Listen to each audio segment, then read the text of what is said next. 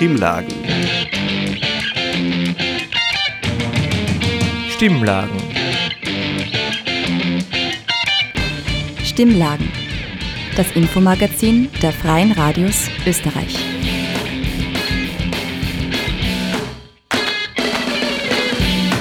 Willkommen zu den Stimmlagen, dem bundesweiten Infomagazin der Freien Radios Österreich. Dieses Mal gestaltet von der Frosin-Redaktion von Radio Froh in Linz. Am Mikrofon begrüßt Marina Wetzelmeier. Die Themen heute. Wie viel Sinn machen Klimaklagen und was ist Wikimedia? Stimmlagen. Das Infomagazin der Freien Radios Österreich. Eine Gruppe junger Menschen hat vor drei Jahren die größte Klimaklage in der Geschichte eingereicht. Diese Woche haben die Verhandlungen vor dem Europäischen Gerichtshof für Menschenrechte begonnen. Welches Potenzial haben Klimaklagen und welche Herausforderungen gibt es dabei?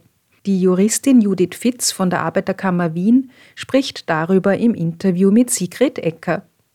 Die Rechtsprechung scheint ja immer stärker zu einem Faktor zu werden, der Politik kontrolliert, auch antreibt.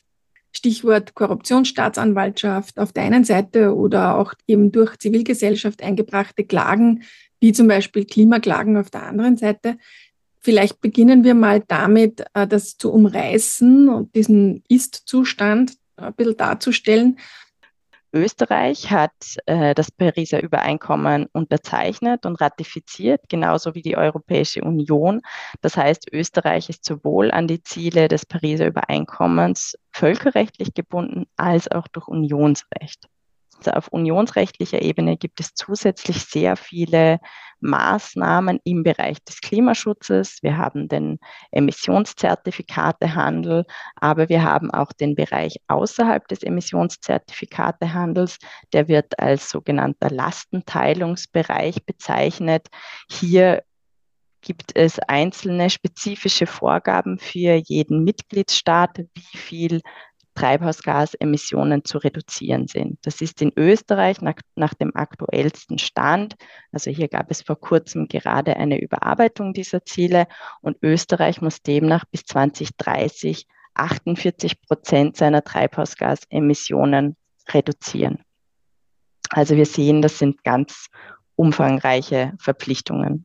Nun haben aber unsere politischen VertreterInnen das nicht ausreichend umgesetzt, wie, es, wie sie es versprochen haben. Also Österreich stößt immer noch so viele Tonnen Treibhausgas aus wie 1990, will aber eben bis 2040 klimaneutral sein. Öl und Gas werden aber immer noch mit Steuergeldern von der Politik gefördert. Es schaut jetzt gar nicht so danach aus, als würden wir da wirklich in die ganz richtige Richtung gehen.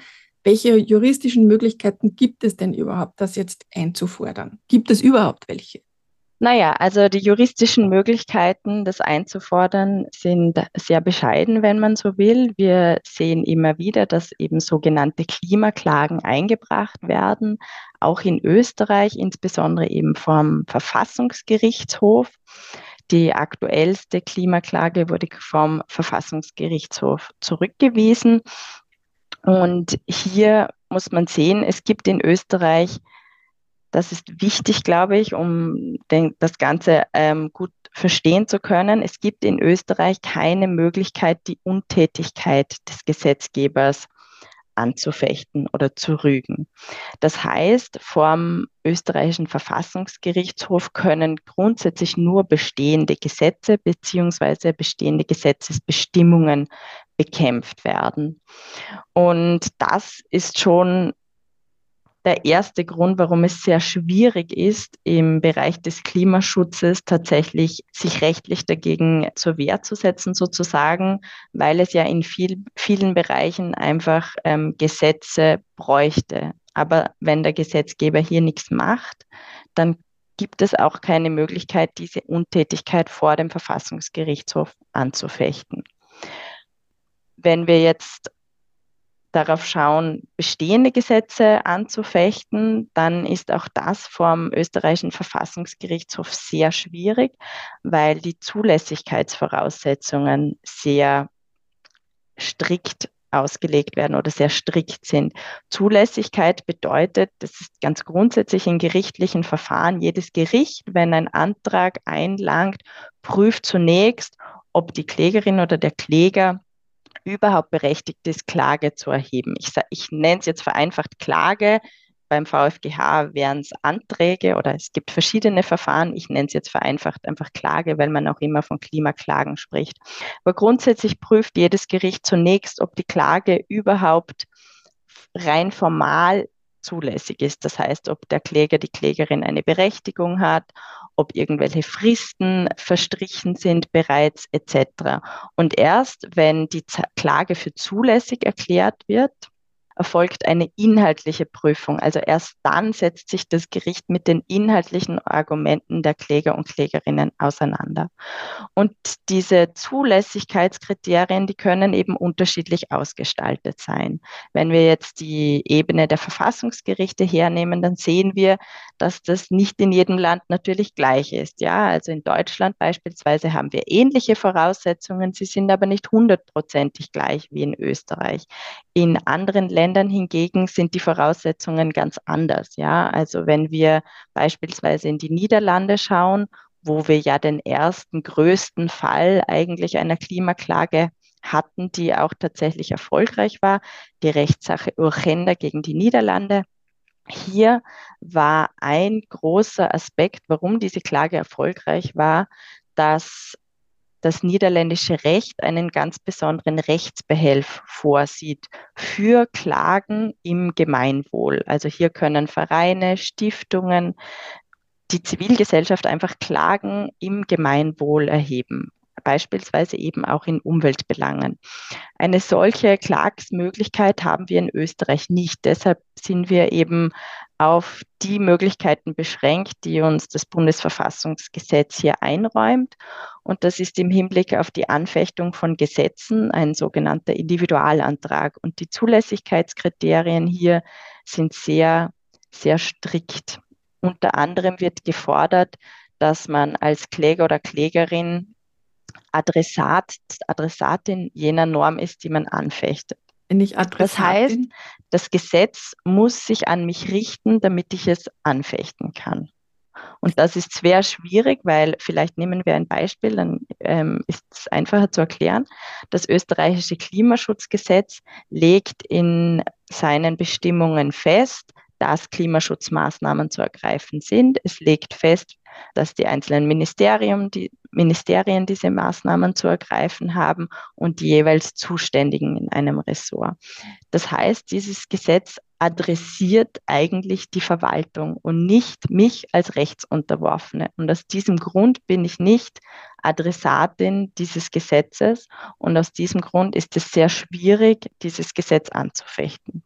Wir haben in Österreich genauso wie in Deutschland ein System, das sogenannte Popularklagen verunmöglichen soll. Popularklage bedeutet, dass eigentlich jede und jeder die Möglichkeit hätte, die Rechtsordnung auf deren Verfassungsmäßigkeit zu überprüfen zu lassen, ja, oder ganz grundsätzlich die Rechtmäßigkeit eines Rechtsakts überprüfen zu lassen.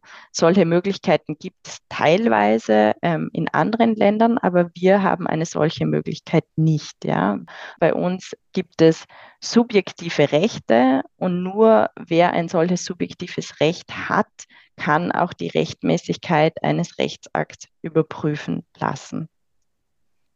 Okay, das heißt, das ist sozusagen eigentlich jetzt einmal vorweg, bevor es überhaupt inhaltlich tatsächlich um was geht, geht es jetzt einmal darum, um klarzumachen, da gibt es ein Defizit an, an Schutz der Bevölkerung in dem Bereich.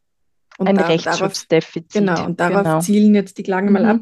Ähm, und diese Klagen im Gemeinwohl, wie sie in den Niederlanden ähm, mhm. existieren, Wäre das grundsätzlich was, was man sozusagen mit einer Zweidrittelmehrheit beschließen könnte und dann wäre es einfacher oder würde das schon wirklich einen Umbau unseres österreichischen Rechtssystems bedeuten? Schwierige Frage. Also das sind natürlich sehr spannende Fragen, die man hier rechtspolitisch beantworten könnte. Ja, also grundsätzlich wäre es natürlich möglich, solche Klagen einzuführen, auch in Österreich mit entsprechender Verfassungsmehrheit. Aber man muss sich natürlich dann schon in weiterer Konsequenz auch überlegen, was das insgesamt für das ganze Rechtsschutzsystem in Österreich bedeuten würde. Also ich glaube, es ist immer sehr schwierig, einzelne Bestimmungen aus einzelnen Ländern eins zu eins zu kopieren, weil ja dahinter ein ganzer Rechtsrahmen, ein ganzes, eine ganze Rechtsordnung steht. Also man müsste sich schon genau überlegen, wie man das gut auch ins österreichische System integrieren könnte. Einerseits, andererseits natürlich dem Bedenken, ähm, einer Klagsflut irgendwie auch entsprechen. Also hier gäbe es viele Dinge, die man sich natürlich dann überlegen müsste. Ja. Mhm. Aber grundsätzlich wäre es natürlich möglich, auch so etwas in Österreich einzuführen, wenn es entsprechende politische Mehrheiten dafür gäbe. Genau. Aber es gibt auch andere Möglichkeiten, denke ich, wie man den Rechtsschutz besser ausgestalten könnte im Bereich des Klimaschutzes oder auch im Bereich des Umweltschutzes. Ja. Zum Beispiel? Ich denke, man kann auch versuchen, punktuell Rechtsschutzmöglichkeiten zu schaffen. Ja, also man muss ja vielleicht auch nicht gleich beim Verfassungsgerichtshof ansetzen. Natürlich wäre das wünschenswert, dass wir auch bestehende Gesetze und insbesondere die Untätigkeit des Gesetzgebers irgendwie anfechten könnten. Aber ich glaube, es gäbe auch in den einzelnen Materiengesetzen die Möglichkeit, Rechtsschutz einzuführen. Ja, also beispielsweise, wenn wir ein neues Klimaschutzgesetz haben, dass man im Klimaschutzgesetz selbst Rechtsschutzmöglichkeiten vorsieht. Ja, die wären dann nicht an den Verfassungsgerichtshof, aber zumindest auf einer darunterliegenden Ebene, mhm. ja, weil wir im Moment einfach quasi gar keine äh, Rechtsschutzmöglichkeiten hier haben. Judith Fitz, vielen Dank für diese Ausführungen. Zum Abschluss frage ich Sie noch, was ist zum, Ihr Ziel vielleicht in dem Ganzen? Äh, was möchten Sie bewirken? Ich denke, meine Ziele sind mehrere. Also der ganz starke Antrieb natürlich, die Klimakrise so weit wie möglich noch eindämmen zu können. Ja? Also wir befinden uns ein, auf einem Pfad, der katastrophal ist, der zu fatalen Folgen für uns alle führen wird. Und meine ganz starke äh, Motivation ist natürlich hier ähm, entgegenzuwirken. Das einerseits durch die Arbeit eben für Klimagerechtigkeit in all ihren Dimensionen. Also ich denke, eine tatsächliche Transformation muss nicht nur eine ökologische, sondern auch eine soziale sein. Ansonsten können wir die Klimakrise nicht bewältigen. Das heißt, hier versuche ich mich so weit wie möglich im Rahmen meiner Tätigkeit einzubringen und ganz konkret versuche ich mich eben gerade in Fragen von Klimaklagen, mit denen ich mich ja schon sehr lange beschäftige, auch einzubringen und immer wieder zu betonen, dass Klimaklagen ein sehr wichtiges Instrument im Kampf gegen die Klimakrise sind, weil sie es geschafft haben, das Thema Klimakrise, Klimaschutz, fehlende Klimaschutzmaßnahmen immer, immer wieder in die Öffentlichkeit zu rücken und wir sehen auch, dass selbst Klimaklagen, die jetzt juristisch nicht erfolgreich waren, trotzdem Wirkungen gezeigt haben. Also wir haben über die erste Klimaklage in Österreich gesprochen, in der es um Regelungen im Umsatzsteuerrecht ging, ähm, um Benachteiligungen der Bahn. Die Klage selber war nicht erfolgreich, aber die Regelung im Umsatzsteuergesetz wurde geändert. Also wir sehen auch Klagen, die juristisch nicht erfolgreich sind, haben Wirkung. Und genau, deshalb ist es mir sehr wichtig, immer wieder zu betonen, dass diese Klimaklagen ein sehr wichtiges Mittel der Zivilgesellschaft im Kampf gegen die Klimakrise sind. Das war die Juristin Judith Fitz im Interview bei Sigrid Ecker über Geschichte, Potenziale und Herausforderungen von Klimaklagen. Die ungekürzte Version des Interviews gibt es unter cba.fro.at. Stimmlagen. Das Infomagazin der Freien Radios Österreich. Was ist Wikimedia? Wikipedia ist uns wohl allen ein Begriff, als erste Anlaufstation, wenn online nach Informationen gesucht wird. Der Verein, der hinter Wikipedia steht und dessen Arbeiten, ist wahrscheinlich weniger bekannt. In den Statuten von Wikimedia steht, dass einer der Zwecke des Vereins ist, die Chancengleichheit aller Menschen beim Zugang zu Wissen und Bildung zu fördern. Eileen Yilmaz hat Herbert Gassner getroffen, ein österreichisches Mitglied, und gefragt, wie er zu Wikimedia gefunden hat. Ich habe jetzt den Herbert Gassner im Studio zu Gast. Er ist Wikimedia-Aktivist. Und da möchte ich gleich zuerst fragen, was ist denn der Unterschied zwischen Wikimedia und dem, was wir wahrscheinlich alle kennen, Wikipedia? Ja, der Unterschied ist ganz einfach zu erklären. Die Wikipedia ist wohl jedem und jeder bekannt. Die gibt es seit 2001 als Online-Lexikon in, ich glaube, über 300 Sprachversionen mittlerweile. Und äh, Wikimedia, das ist die Organisation äh, hinter der Wikipedia und den über 20 anderen Tochterprodukten sozusagen wie Wikivoyage, Wikidata, äh, Wikibooks die äh, Wikimedia Foundation sitzt in San Francisco, hat äh, mehr als 700 Beschäftigte, äh, einen Umsatz von über 100 Millionen Dollar, US-Dollar pro Jahr. Und in den einzelnen Ländern gibt es Chapters. Also die, das österreichische Chapter, Wikimedia Österreich, ist ein Verein, den es seit dem Jahr 2008 gibt, mit einem Büro im 8. Bezirk in Wien, in der Stolzenthaler Gasse. Also ein Verein wie jeder andere auch, mit äh, Präsidentinnen, äh, Präsidenten. Und wer sich dafür interessiert, kann jederzeit äh, auch Mitglied werden. Der Mitgliedsbeitrag ist 20 Euro im Jahr, also nicht hoch und man hat dann verschiedene Vorteile. Äh, die Wikimedia Chapters, also derzeit gibt es an die 40 Länderorganisationen und dann kommen rund 140 thematische Organisationen, also die sich bestimmten Themen intensiv widmen auf globaler Ebene. Also das ist der Unterschied. Wikipedia, das Hauptprodukt, das bekannteste Produkt äh, seit 2001 als Online-Lexikon, wo jede und jede mitmachen kann und Wikimedia, das ist die gemeinnützige Organisationsstruktur dahinter. Also die Wikimedia Foundation ist eine gemeinnützige Stiftung nach kalifornischem Recht. Es gibt sie seit dem Jahr 2003 mit Sitz in San Francisco. Wie bist du zu Wikimedia gekommen? Ja, eigentlich durch Zufall. Ich bin spazieren gegangen in Wien und äh, bin beim Museumsquartier vorbeigegangen und da war gerade eine Veranstaltung, eine Werbeveranstaltung und äh, das hat mich sehr interessiert. Ich war Lehrer und habe natürlich oft mit der Wikipedia zu tun gehabt, nachdem ja auch Schülerinnen und Schüler gerne zugreifen auf diese Ressource. Und ja, da bin ich hineinspaziert und habe mir gedacht, ja, 20 Euro ist nicht viel äh, ich trete bei und äh, es hat sich für mich persönlich gelohnt, also in vielerlei Hinsicht.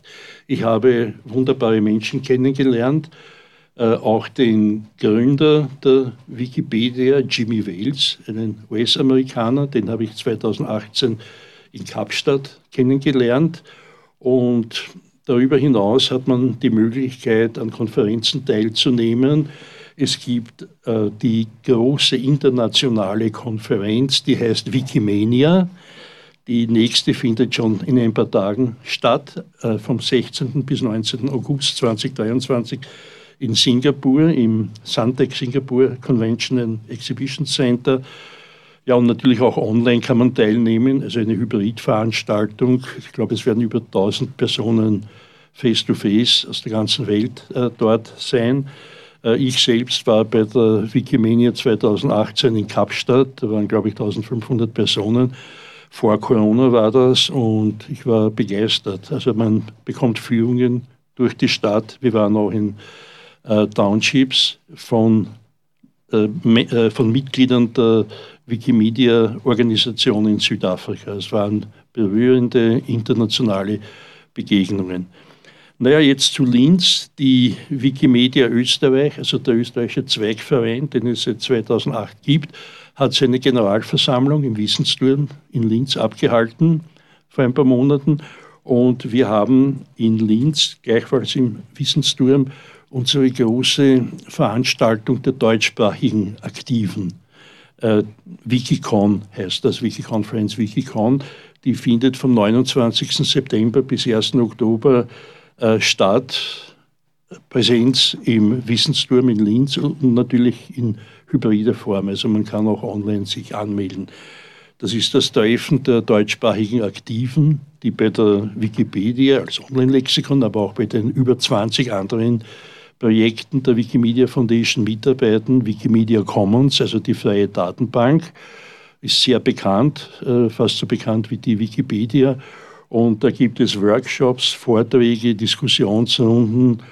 Ja, also ich persönlich kann nur jedem und jeder äh, empfehlen, einfach Mitglied zu werden. Es kostet nicht viel, man bekommt sehr interessante Informationen. Äh, es gibt äh, eine sehr engagierte Geschäftsführerin. Äh, wir haben eine Präsidentin vom Beruf Anwältin, die aus Linz kommt übrigens. Und ja, also Mitglied werden zahlt sich aus in vielerlei Hinsicht und man kann, dann auch natürlich sich anmelden für diese Wikicon äh, im Wissensturm. Der ist reserviert für diese große Veranstaltung, bei der ich weiß nicht wie viel, aber ich schätze über 300 Personen äh, persönlich teilnehmen werden.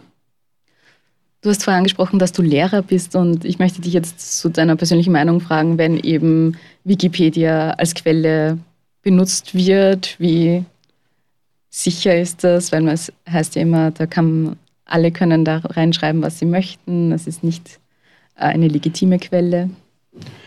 Also ich würde sagen, es ist eine legitime Quelle.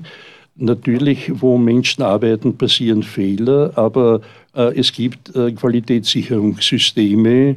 Äh, die Server werden sehr genau äh, kontrolliert. Wir haben IT-Fachkräfte, die dafür sorgen, dass äh, Fake News oder unrichtige faktische Behauptungen schnellstmöglich eliminiert werden. Es gibt Software, die das auch bewerkstelligt. Also man muss sich nicht zu Tode fürchten, dass alles, was in der Wikipedia steht, falsch ist. Es sind seltene Fälle, die nicht von vornherein ausgeschlossen werden können, die aber, das hat die Erfahrung gezeigt, schnellstmöglich beseitigt werden. Äh, erstellst du selbst auch Artikel oder korrigierst sie oder bist du in dem Bereich gar nicht aktiv? Äh, ich bin primär, Bereich, äh, ich bin primär aktiv im Bereich internationaler Zusammenarbeit, Kooperation zwischen den einzelnen Chapters. Ich spreche vier Sprachen und ich war jetzt im Februar dieses Jahres im Centre Pompidou im Rahmen des Erasmus Plus Programmes tätig, habe die Bibliotheken in der französischen Hauptstadt sehr genau kennenlernen können und habe natürlich auch Wikimedia France, die französische Teilorganisation, besucht, habe mir sehr viele E-Books angeschaut, also die im Rahmen des Projektes Wikibooks erstellt werden und war erstaunt von der inhaltlichen Breite und auch Qualität äh, dieses Projektes. Also äh, die französischen Wikibooks sind wirklich sehr gut und werden natürlich im ganzen frankophonen Bereich gerne verwendet. Also in afrikanischen Staaten, in Kanada, in Quebec. Äh, wirklich sehr interessant, die Begegnungen. Was sind Wikibooks? Äh, Wikibooks, das, äh, das gibt es seit 20 Jahren. Das ist ein Projekt im Rahmen der Wikimedia Foundation. Das sind freie Sachbücher, Lehrbücher, auch Schulbücher, die nichts kosten. Also Gemeinnützigkeit, äh, man muss natürlich Autoren nennen, also diese Creative Commons Lizenzen sind anzuwenden. Und das sind also keine Artikel wie in der Wikipedia, sondern das sind äh, reguläre Bücher, die man äh, zum Teil auch downloaden kann. Wie finanziert sich da Wikimedia, dass sie eben das bereitstellen kann? Naja, die Wikimedia Foundation ist eine gemeinnützige Stiftung nach kalifornischem Recht. Äh, die Wikipedia ist, wie Sie ja alle wissen, werbefrei, nimmt also keine Inserate entgegen. Es erfolgt eine Spendenfinanzierung auf globaler Ebene. Und das geht sich aus, also die Leute sind bereit zu spenden. Äh, bis jetzt ist es sich ausgegangen. In Österreich könnte die Spendenbereitschaft äh, großzügiger ausfallen, gelinde ausgedrückt. Aber in Deutschland, Kanada, in den USA, auch in Frankreich, wo ich jetzt im Februar war, äh, ist die Spendenbereitschaft äh, durchaus hoch, weil man sieht ja, dass das ein sinnvolles globales Produkt ist. Und äh, wer hat noch nicht die Wikipedia benutzt? Wahrscheinlich niemand. Denke auch. Und wenn man es jetzt auch Mitglied werden möchte, geht man einfach auf Wikipedia genau, auf die man Website? geht auf Wikimedia Österreich, äh, https, also wikimedia.at. Äh, man kann beitreten, den Mitgliedsbeitrag zahlen und hat dann alle Mitgliedsrechte. Man erhält einen Account, man kann an allen Veranstaltungen teilnehmen und es gibt sehr viele Veranstaltungen, äh, Internetrecht, Urheberrecht, Webseitengestaltung. Ja, also eine breite Palette an Möglichkeiten, sowohl online als auch offline oder hybrid.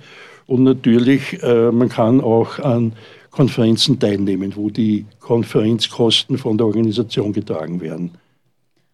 Das wäre dann auch die Wikicon, die dann in Linz stattfindet, oder? Das dann auch für Mitglieder. Also bei allen Veranstaltungen, wo das festgelegt ist, gibt es eine Reisekostenerstattung, Aufenthaltskostenerstattung. Also äh, ich war in Kapstadt 2018. Mich hat das persönlich nichts gekostet. Die Flugkosten und die Hotelkosten und das Essen, das wurde bezahlt.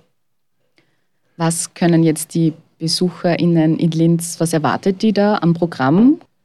Es ist im Grunde genommen ein Vernetzungstreffen der deutschsprachigen Aktiven, die in der Schweiz, in Deutschland, äh, Österreich und natürlich auch in vielen anderen Staaten, wo Deutsch einen Status hat, etwa Südtirol, äh, die kommen zusammen, diskutieren äh, die aktuellen Probleme, die es gibt, EU-Recht, wie wirkt sich das aus oder die finanzielle Situation der Organisation. Aber es gibt auch viele Workshops, wo man eben äh, Dinge erfährt von Experten und Expertinnen, die man sonst nicht treffen würde. Welche Probleme gibt es gerade, die für dich auch relevant sind oder mit welchen Dingen beschäftigst du dich in deiner Arbeit?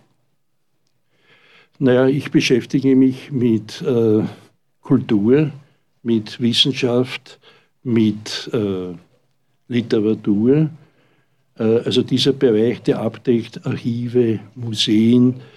Ich war zum Beispiel von Wikimedia Polska eingeladen. Wir haben äh, in Warschau uns alles angeschaut, die Arbeit, die, das dortige Chapter äh, macht. Wir haben die Holocaust-Memorial-Stätten besucht, die Museen, die sich mit der Aufarbeitung der Shoah beschäftigen. Und das war ein sehr interessantes Erlebnis. Und dann gibt es noch verschiedene Veranstaltungen, wo man äh, lernt, wie man programmiert, Programmiersprachen benutzt. Äh, ja, also die Palette, da möchte ich nicht weiter weitere Aufzählungen machen. Einfach Mitglied werden, es kostet nicht viel, wie gesagt 20 Euro. Äh, man kann das alles online machen auf wikimedia.at und dann hat man alles, alle Möglichkeiten vor sich einschließlich der Möglichkeit, im Wissensturm sich mit drei oder 400 Aktiven aus dem deutschsprachigen Bereich zu treffen und auszutauschen. Dankeschön. Das war Herbert Gassner im Gespräch über die Arbeit von Wikimedia. Für mehr Informationen zu den Aktivitäten können Sie die Webseite besuchen unter www.wikimedia.at. Wenn Sie die Wikicon in Linz besuchen möchten, gibt es am Samstag, den 30. September, die Möglichkeit. Es wird ein Programm von 10 bis 15 Uhr geben, das für alle Interessierten kostenlos und ohne Anmeldung offen steht. Damit sind wir auch am Ende der Stimmlagen angelangt, dem bundesweiten Infomagazin der Freien Radios Österreich. Dieses Mal gestaltet von Radio Froh in Linz. Mehr Informationen zu den Stimmlagen gibt es unter stimmlagen.at und die Sendungen zum Nachhören gibt es unter cba.fro.at. Mein Name ist Marina Wetzelmeier und ich bedanke mich fürs Dabeisein. Bis zum nächsten Mal. Auf Wiederhören.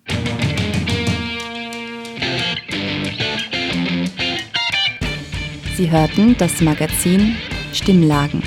Das Infomagazin der Freien Radios Österreich.